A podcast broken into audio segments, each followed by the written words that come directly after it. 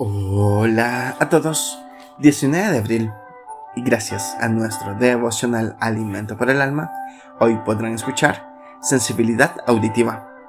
Lectura devocional sugerida es 1 Samuel capítulo 3.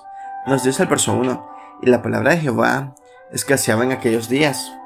No había visión con frecuencia. A pesar de que en Perú están prohibidos los fuegos artificiales, la realidad es totalmente diferente. Desde antes de la medianoche el cielo se torna con grandes destellos y sonidos estrepitosos.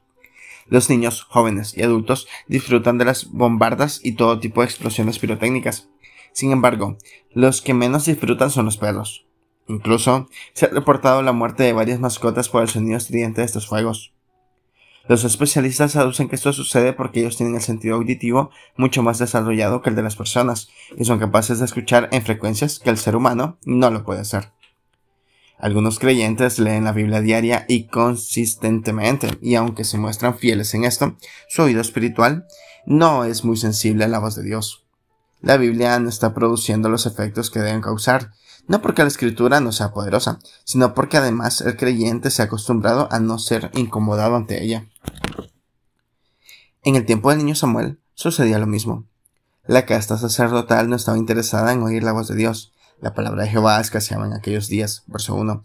El jovencito Samuel sí fue sensible a la palabra de Dios y entonces también tuvo la bendición de hallar dirección y conocer la voluntad de Dios. No dejó caer a tierra ninguna de sus palabras. Verso 19. La actitud diaria de cada creyente debe ser el que tuvo Samuel cuando dijo, habla, porque tu siervo oye. No solo se escucha, sino también oír.